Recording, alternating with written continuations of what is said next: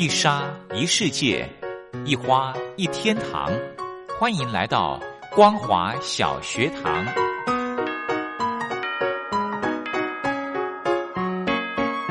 让我们一起学习，一起分享光华小学堂。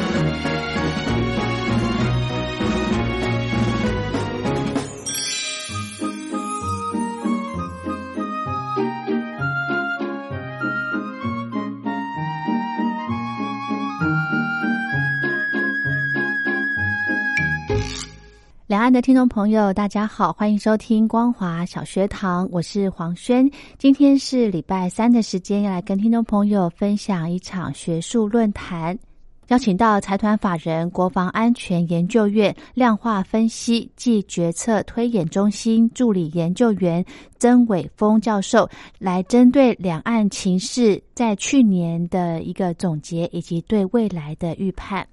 教授提到。在二零一九年，两岸情势主要是受到中共政策定调以及国内外政治局势的变化牵动。一方面，北京在一月份定调对台政策之后呢，也陆续推出多项的措施以及方案，而台湾政府以强化国防安全措施来回应。在今年台湾举办的总统大选。再加上中美竞争加剧，以及香港的反送中抗争爆发，都对两岸关系的影响非常的大。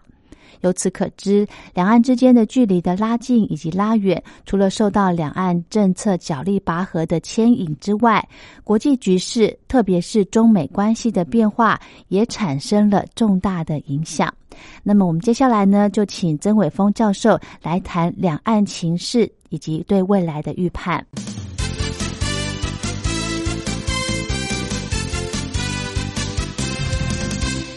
好，那以下是我的简报大大纲哈，我的大纲会分成四个部分啊。首先我会呃中整一下呃两岸关系的态势，那再来会讨论呃一些就是关于呃国际事件对于两岸关系的影响，然后最后做一个呃预判，那做一个结语，就未来可能发展的形势做一个总结这样子。那我想一开始我想把我。的观察讲清楚。那刚刚林老师有谈到，就是军事新常态。那张耀学长也有谈到所谓的六字真言。那里面我最菜，那我不能讲太讲太多字。所以我对两岸关系的预判，其实就是两个字：竞争。就是竞争这两个字。那为什么讲竞争？听起来感觉很很普通。那其实呃，如果我们就 David s h a m b o 就是二零应该是二零一六年吧，他写他就呃美中关系。在东南亚谈到呃美中的竞争，它其实就讲说那个 competitive coexistence，呃竞争性的共存。那我觉得竞争这个字眼很适合去呃总结二零一九年的两岸关系的主要原因，是因为它其实不是在于合作，可它又不到真正的冲突，所以我用竞争这两个字。那我以下就会去谈说我为什么是讲这个是竞争。好，那。我觉得很有趣的是，其实，在二零一九年一开始，我们就看到呃，习近平他出席《告台湾同胞书》四十周年的时候，发表了一个谈话。那这是一二零一九年一开始，一开始他就发表一个谈话，他就把中共对他的战略定调。那定调之后，呃，他提出了五点主张。那大家可以呃简单看一下。那第一个就是携手推动民族复兴。那第二个就是探探索两制方案，那第三个呃像是坚持一国一个中国原则，那第四个深化两岸融合发展，那第五个实现同胞经济契合等等这些主张。那呃对我们来说，对我们研究人员来说，我们可以发现就是当这个领导人一开始在第一年的一开始，他把他的对台策略定掉之后，我们后面看到的中共的对台的作为，就可以去看到说。他的讲话到底是一个喊话，还是其实就是整个策略的发展的指导？好，那这个这个我后面会讲。那这边呃这边可以看到照片，就是如果你把那个习近平他的讲话去做一个简单的那个视频分析，你可以发现说他谈很多同胞，好，这些字眼，同胞啊、统一啊、呃台湾同胞、两岸同胞、民族这些字眼。那其实如果你去分析习近平呃从呃他上任以来他的讲话，他强调的中国梦等等的这些讲话，呃像是中华民族复兴，那你可以发现说他其实他这次的谈话其实可以镶嵌他镶嵌在他整个中国梦的战略里面。那你可以发现说，其实他的对台战略就是整个镶嵌在中国梦的战略里面的一个一块。好，那如果他真的要实现中国梦，那他就必须要实现他他讲的一国两制的台湾方案。他讲的一个中国原则等等这些东西，那他怎么去实现？那我们可以从一些呃他们的策略去看。第一个就是呃习近呃不是习近平，就是中国对台的战略其实硬的更硬。好，例如我们看到一些例子，例如今年我们看到所罗门群岛跟吉里巴斯，啊这两个国家陆续的宣布与中国建交，好，然后与我国断交，这个其实就是一个它的。对台策略的一个实现，那还有像是中共军机多次绕行台湾啊，穿越宫古海峡，穿越第一岛链，哈，还有航母像什么山东号、辽宁号通过台海，那呃，像是在应该是三月的时候吧，就是有军机甚至一越海峡中线等等的，这些很明显的就是对我们的军事呃贺那像像这些这些举动，其实刚刚林老师有。简单帮我们分析一下。那其实我们知道很多，其实很多像这很多军演，并不一定是针对台湾。那有些媒体他可能会呃渲染说这些军演其实是针对呃我们台湾，不管是选举也好，或者是岛内的一些呃什么什么台独势力等等的。可是其实我们知道，我们还是要看那个军演的性质。有些可能单纯就是训练性质，他设的其实。他他他训练的导弹其实根本就飞不到台湾，而且离台湾非常远。你说他是针对台湾，其实也不合理啊。哦，其实就这些。可是，在我们看，在我们观察这样下来，其实他在二零一九年，他的硬措施其实是硬的更硬，对不对？好，那第二个就是呃，我认为就是呃，中国对台措施，它的软的又更软，好，就是。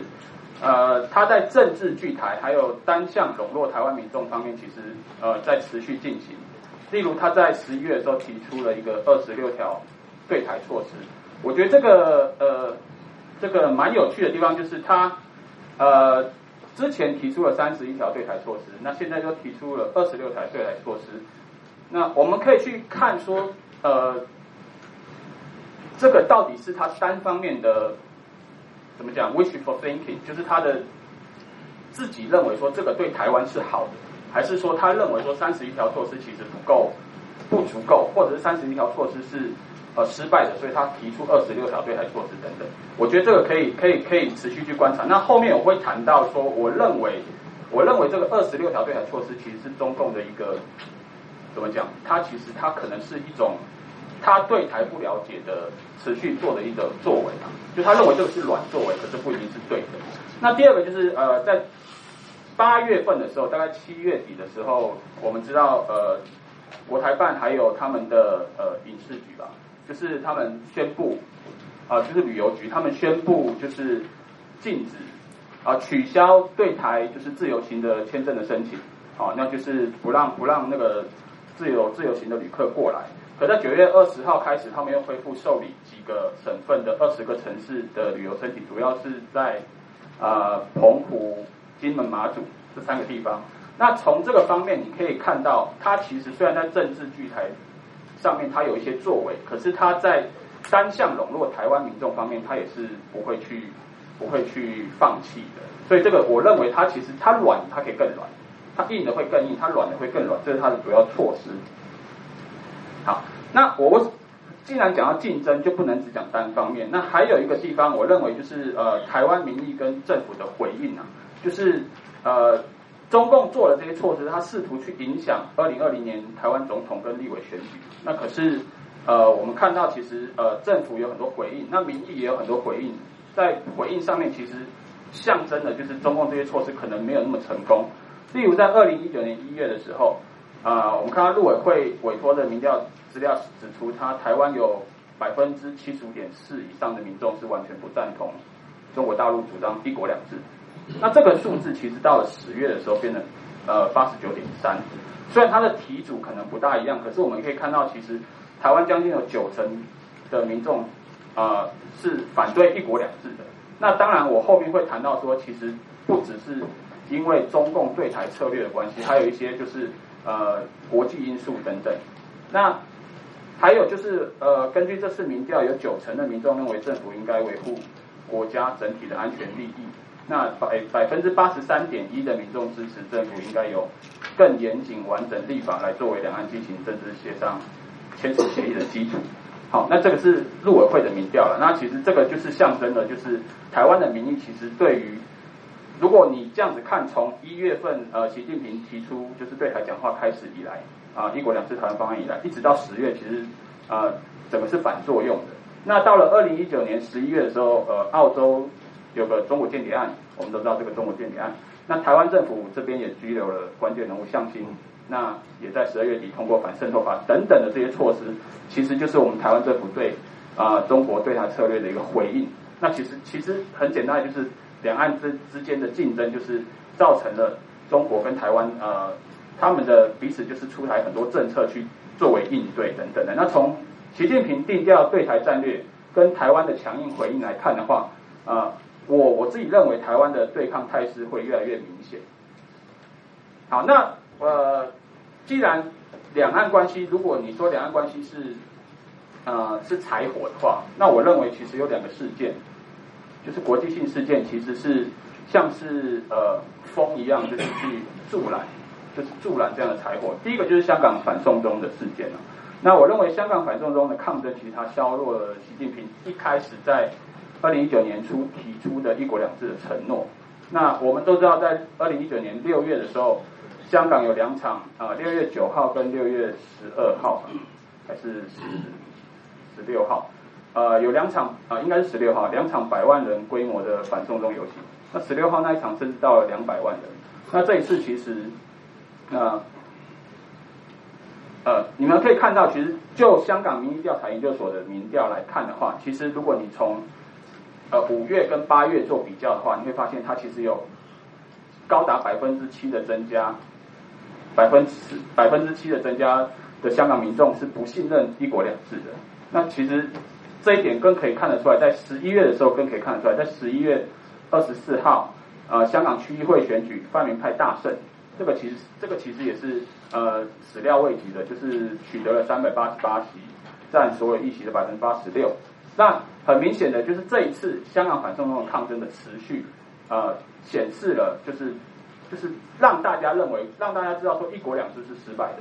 好，那其实台湾也间接受到影响，那就是间接削弱了北京年初提出的一国两制台湾方案的吸引力了，哈。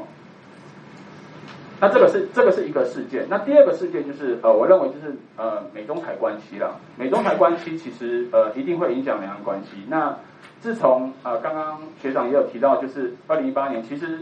呃六月是开打嘛，那三月其实开始美中就有贸易争端，那其实它是越演越烈的哈。那在美中贸易战的情况下，其实台湾台湾多多少少也有受贿，受贿于第一个就是台台商的投资回流，哦，就是台湾，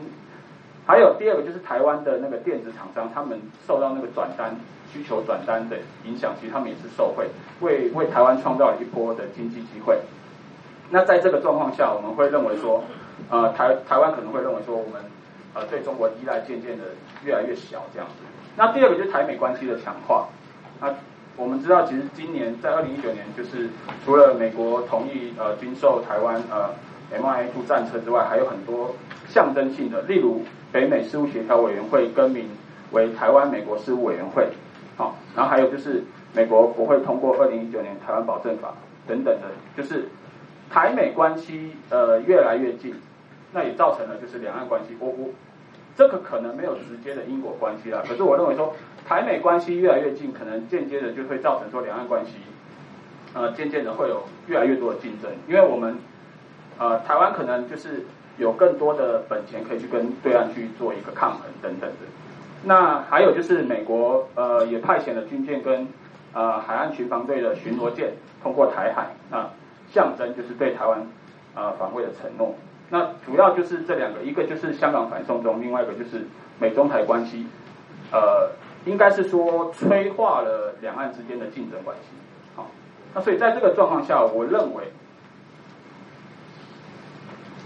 啊，我认为就是竞争的态势还是会持续啊，就是在今年之后。第一个就是我认为中共的战略其实它已经定掉了，对，就像呃，应该是张伟岳老师常常说的，就是中共现在对台的战略其实是呃，战略上藐视台湾，那战术上其实就是呃，就是很细腻，好，它战略上是不理你的，可它在战术上会一直调整，那就是我其实我刚刚也讲到，就是软的更软，硬的更硬。那它战略已经定掉了，那它就是基本上就会朝着这个方向走。那再加上美中台三三边关系下，其实台湾一定是偏向台美关系越来越好嘛。那所以说这样的战竞争态势，我认为短期内不会改变的。那再加上啊，香港反送中的抗争，其实现在还是延续。那美中贸易战虽然他们达成了第一阶段协议，可是三边关系还是我认为没有太大变化。那呃，最后我想讲到的就是呃，我提到就是两岸情势需避免误解，导致冲突。就是在我一开始谈到所谓的竞争，其实竞争就是还没有进入冲突，进入不管是军事冲突啊，或者是呃政治冲突，那它也没有到合作，它是在中间。那可是任何的误判可能会导致两岸之间越来越恶化，可能会进入冲突的阶段。那这样的状况怎为什么可能发生？我我我认为香港就是一个很好的案例啊，因为香港，我认为我自己认为说香港，呃，其实我跟一些美国智智库谈过，他们认为他们也认为说香港香港这个 case 其实就是呃中国对香港情势的误判，啊，从六月开始一直到十一月的选举等等，它其实呃就是长期的持续的中国对香港情势的误判，好，那这个情况。就是造成了呃香港的社会冲突嘛，警民冲突嘛，还有政府跟民间之间的冲突嘛。这个情况可可不可能发生在中国对台湾情势的误判，或者是误解，导致他们持续呃采取呃可能不是适合，就是不不会造成和平的政策。我们不知道，我我认为我认为从三十一条措施到二十六条措施，就是一个很好的例子啊。三十一条措施，其实你去研究，你就知道三十一条措施其实一点都不成功啊。他去他吸引台资，其实台资也没有去太多，大部分都回来了。等等的，你如果去看的话，那他现在推出二十六条措施，他到底是不知道状况，还是说他其实就是这是最他的策略？其实我们认为说，呃，还是要继续观察。那最后我认为就是我们应该两岸应该要恢复一些沟通对话管道，以避免可能的误判跟。将来可能导致误判，会激化冲突。对，以上就是我的报告，谢谢大家。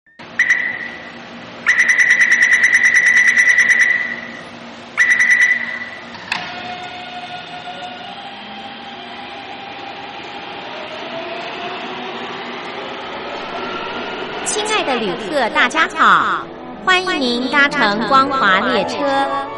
我们中途的停靠点有中波七一一千赫。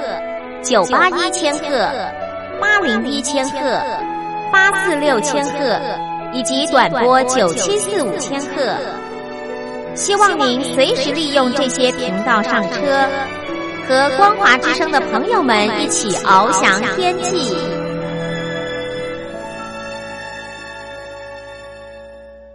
好的，刚刚呢是财团法人国防安全研究院量化分析暨决策推演中心助理研究员曾伟峰曾教授针对二零一九年两岸情势的总结以及对未来的预判所做的分析报告。那最后呢，我们请到国立政治大学东亚研究所名誉教授邱坤玄邱教授来对这场论坛做一个总结。刚刚伟峰提到说，现在两岸关系的特质就是竞争啊，的确没有错啊。但是历史上有很多的那个经验教训可以作为参考啊。因为他也提到说，竞争有可能会走入到冲突。为了要避免冲突，其实有第一步要做。第一个一定要共存，才能够先有和平的共存，才可能进入到和平的竞争。最后才是和平的过渡，所以只如果只有竞争而没有共存，这刚刚他在讲的 David s h a m b e r 用那个字哈，就是 competitive coexistence，它其实两者都有，也就是说它有竞争，它更有共存，他台湾如果说现在只有竞争没有共存，那么进入到这个所谓冲突啊，那个是比较这个危险的哈。第二个我还是不免要谈到哈，因为现在这个习大大讲这个年呃去年年初了，时间过得真快啊，大家现在都在探讨一国两制的台湾方案，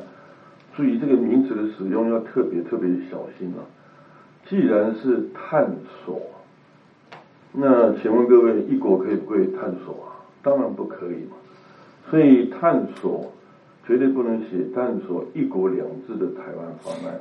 只能够探索什么？探索两制的台湾方案。那一国当然不能讨论了，一国早就已经定了，所以这个可能要要特别，也是一个大家可能想说，把那一国两制都已经变成习惯化讲了。一国是不能讨论的。如果从中共的立场来看的话，OK，好，那我们现在是不是请这个丁树范丁教授啊，这个前国关军中心的主任，现任这个我们东亚所的名誉教授，那你有二十五分钟时间，有充分的时间，谢谢。OK，也是一样，就是非常感谢呃中文研究杂志社呃邀请啊，特别是我们这个。刚才超元文轩讲的这个，我们东华所中央的这个这个这个邀请啊，让我们这些退休的这个名誉教授，我跟邱老师，我们都退休的老人啊，能够能够参加一些类似的活动，让我们脑筋能够动一动啊。曾经跟一个大陆朋友聊天，他觉得说习近平有一种美梦啊，当然他讲的中国梦啊，叫恢复什么汉唐的盛世啊，这个呃。这当然牵到习近平讲中国梦，讲中华民族伟大复兴等等等等啊。那么，其实构想，就是按照他的逻辑来讲，就他这样做的话，他可能必须要，我必须强调，就是他要他必须要单方面改变现状。当然，讲单方面改变现状这句话有点是很负面的啊。可但我们知道，在国际关系上，你只要有力量，你就可以单方面改变现状。当然，你要付出成本。我们讲这个权力的转移的，其实概念其实就是单方面要改变现状啊。那么所以呃，当然习近平他可以，为什么？因为改革开放三十多年，他接任的时候三十多年，的确中国大陆累积大量的财富。但我必须讲，这个财富也是有它的风险。刚呃呃，这个刘志贤老师有讲到大量的这个地方债或等等的那个东西，那当然是另外一个问题了。基本就是中国大陆的确累积大量的财富，可以让他有这个资本去单方面改变现状啊。那么，所以呃，我特别想，我觉得特别一点就是，还有一点就是说，呃，习近平的个人领导风格，当他把权力集中在他一个人手上以后，会造成什么样的后果？这也是我们讲，就是说，当然我们不知道中国大陆现在内部决策的程序是什么样啊。有人说他判断错误，等等等等啊。如果真的是判断错误，这里面跟他的领导风格也没有关，因为他是集权力在一手的时候，我们知道就是说，英文有句话，speak truth to the president，对总统讲真真心话，坦白那是非常难的啊，那是非常难的。你要对总统说老实话，坦白话是非常难的啊。反过就是说，一个领导人，你可能要有多方面的讯息管道是变得很重要，你不能只依赖单方面，因为因为。各位知道，就是说，这个，我想，其实，在任何政党、任何的政治体制之下都一样，就是说，每一个领导人，每一个在领导人底下人都希望得到领导人关爱的眼神，所以他们会某种程度的相互排挤，希望让自己在领导面前有最大的发言权。反过就是说，领导要避免怎么样避免这种状况，让他的声音变成只有一个管道，而而其他管道被封住了。那么，所以这里面牵到就是说，当习近平变成是一个最强势领导人，就是改革开放四十年以来，也许邓以后的啊最强势领导的时候，这个对他的整个就获得的资讯，会不会带来问题？我只是提出一些疑问啊。那我们这边讲就是说，呃，他如果想要伟大复兴，那他要做很多的事情。那我觉得二零一三年是一个非常有趣的年份。因为二零一三年，他他宣布了很多事情啊，从二零一三年年初的 ADIZ 在东海航空识别区啊，呃 M 五零三的航线啊，这个六月份他跟呃奥巴马总统在加州庄园见面，然后喊出一句说太平洋够大，可以容纳美中两国啊。然后到了快到年底的时候喊出“一带一路”啊，然后随着“一带一路 ”，AIAB 等等的，所以也就是说，二零一三年我们如果再回顾过去看的话，其实正是非常关键的一年。这一年代表什么？习近平开始想要改变现状，那么他要改变现状，他当然必须要很多的作为，必须要很多的资源来配合啊。那所以这边我可能个别就是说，呃呃，这个呃林颖又讲的那个军事的部分啊，呃，其实我们讲从一九九六年台海危机以后，呃，中国大陆对于武器装备的现代化的确是。投入非常多，特别是一九九九年这个炸管事件以后啊，有一个大陆朋友跟我讲，他曾经在军事工厂工作的啊，他说现在东西都是一九九九年确定现在的订单啊，但这个朋友他这个这个这他真的了解多少我不知道啊，那么基本就是说呃呃，这个大陆很多朋友讲说这个解放军海军。过去两年，这个军舰下水速度像下饺子一样快啊！这其实这基础，我觉得不管是零五二、零五四 D 等等，那个基本上在过去二十年，我相信在经过很多年的摸索，找到一个比较恰当的一个组合啊，这个呃，我们英文叫 optimal，这个这个 optimal 的这个这种组合了啊。那么呃，我觉得那个东西大概不能归于归因于习近平了啊，而是说他过去的努力的一个结果了啊。可是我想就是说，呃，习近平做的一件就是说，的确在，呃，他的军事改革的确，我觉得那是真的是解放军，在我至少在我有限的知识里面来讲，我觉得那真的是蛮蛮蛮空前的啊。就是说，他的整个整个军队改革，虽然说在他以前胡锦涛时代，这个似乎内部也谈了很多啊，那么可是呢，最后习近平真就把他推出来了。那么推出来以后，当然。我们知道，任何一个组织的调整，那个有那需要一个很很很漫长的过程啊。呃呃，当然，我个人也听到一些说法啊，就是说，包括很多解放军的朋友有一些抱怨说很混乱，整个因为你任何一个新的组织设立以后，而且那个组织调动的幅度是非常的大，讲白一点，你公文流传要怎么走，都是一个很大的问题啊。那么，可是我我在去年有机会去华府跟一个。美国朋友在聊天的时候，这个华府朋友讲的很有趣，就是说，呃，这个朋友在小在老布希时代曾经处理过蛮多事情啊。他说，我们美国人当初越战整个彻底的溃败以后，我们也经历过很多的摸索。呃，当高尼法案推出来以后，我们也不知道我们这方向对不对。可是，一九九一年破坏战争打了以后，我们才确定是对的。同样的，解放军。目前的摸索、抱怨、某种程度也是正常，所以我觉得这是个很有趣的对比啊。这我分享一下，就我跟一个美国朋友在聊这个问题啊。我想，呃，另一个讲的点就是说，我觉得后勤的改革是要高度的关切啊，因为就是说，特别是在习近平设立居民融合发展委员会以后，呃，解放军对物流的概念把它引进到整个后勤体系啊，我觉得这这真的是一个，呃呃，我我个人觉得。呃，这可能是一个加速在在在发展。为什么？因为呃，军民融合有几个面向。第一个就是武器采购，其实那个部分从两二十一世纪初开始已经在逐渐的试验了啊。那么现在只是在加速啊。你说国防工业的改革，那这个呃呃也是在也也二二十一世纪初时候也在有在做过很多实验啊。包括什么，把这些科研院所把它上市，把它变主等等等等啊，这些东西啊，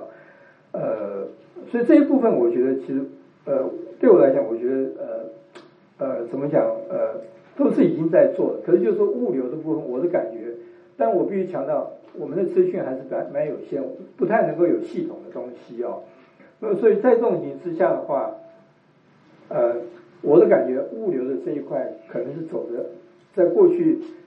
呃，两三年，我觉得走的非常的快。好的，以上就是今天的光华小学堂要跟听众朋友分享的学术论坛，我们就进行到这了。祝福您平安快乐。我们光华小学堂明天同一时间空中再会。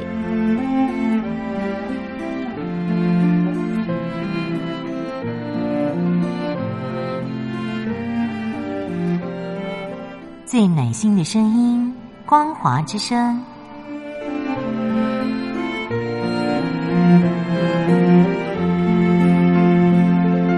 短波九七四五千赫，六一零五千赫，中波七一一千赫，九八一千赫，八零一千赫，八四六千赫，温暖陪伴您。